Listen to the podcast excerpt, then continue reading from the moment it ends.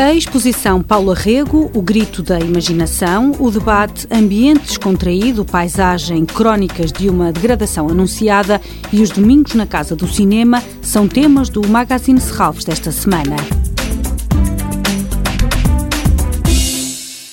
Paula Rego regressa a Serralves com a exposição O Grito da Imaginação, obras da coleção de Serralves que representam o percurso da pintora, como explica a comissária da exposição, Marta Almeida. É uma exposição monográfica da Paula Rego que parte da coleção eh, de Serralves, do nosso acervo.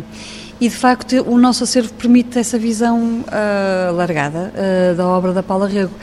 As peças que vão estar em exibição até março de 2020 tem um largo uh, arco temporal, portanto, uh, a, a, peça mais antiga é de 1975 e temos um conjunto de, de, gravuras de 2006. Portanto, é de facto bastante abrangente. Esta exposição vai ocupar a Casa de Serralves e integra duas séries de gravuras: Pendle Witches, de 1996 e Shakespeare's, de 2006. Duas séries da Casa das Histórias Paula Rego, em Cascais, que estamos muito contentes em apresentá-las, porque de facto reforça eh, a última hum, fase artística da Paula Rego, que na pintura tem aquelas grandes dimensões e uh, as peças de grande escala, uh, mas que é muito curioso ver o modo como a Paula Rico trabalha a gravura também. Paula Rego, o Grito da Imaginação, é inaugurada esta sexta-feira na Casa de Serralves e pode ser visitada até 8 de março.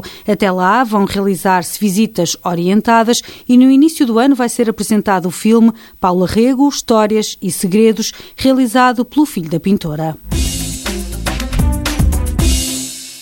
Ambiente descontraído, paisagem, crónicas de uma degradação anunciada. No âmbito do Dia Internacional da Paisagem, Serralves propõe discutir de que forma a paisagem tem sido protegida. Vão ser abordadas questões como será que só nos lembramos do ordenamento do território perante inundações e incêndios ou as políticas da paisagem saem do papel?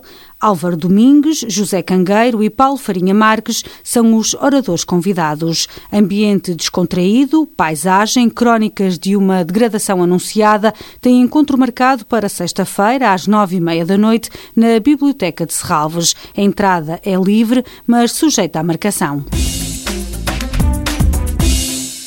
Os domingos na Casa do Cinema apresentam La Villa Santo Sorspire, de Jean Cocteau, e Boro in the Box, de Bertrand Mandico.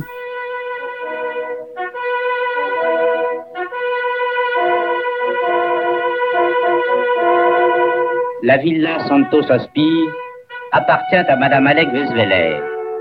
Elle domine le cap Santo Sospire, la dernière pointe sur la carte avant celle du cap Ferrat.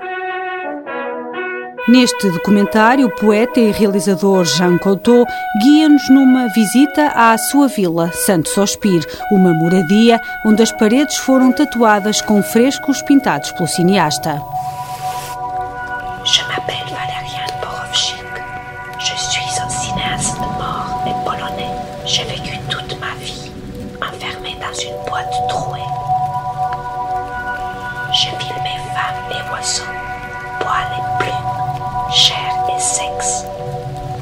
Em Borrow in the Box, mergulhamos no retrato de um realizador imaginário desde o dia em que foi concebido até à sua morte cinematográfica, aventuras que vão da Polónia a Paris. Os domingos na Casa do Cinema Manuel de Oliveira têm sessão marcada para as seis da tarde. Toda a programação pode ser consultada em serralvos.pt ou na página da Fundação no Facebook. Este programa pode também ser ouvido em podcast.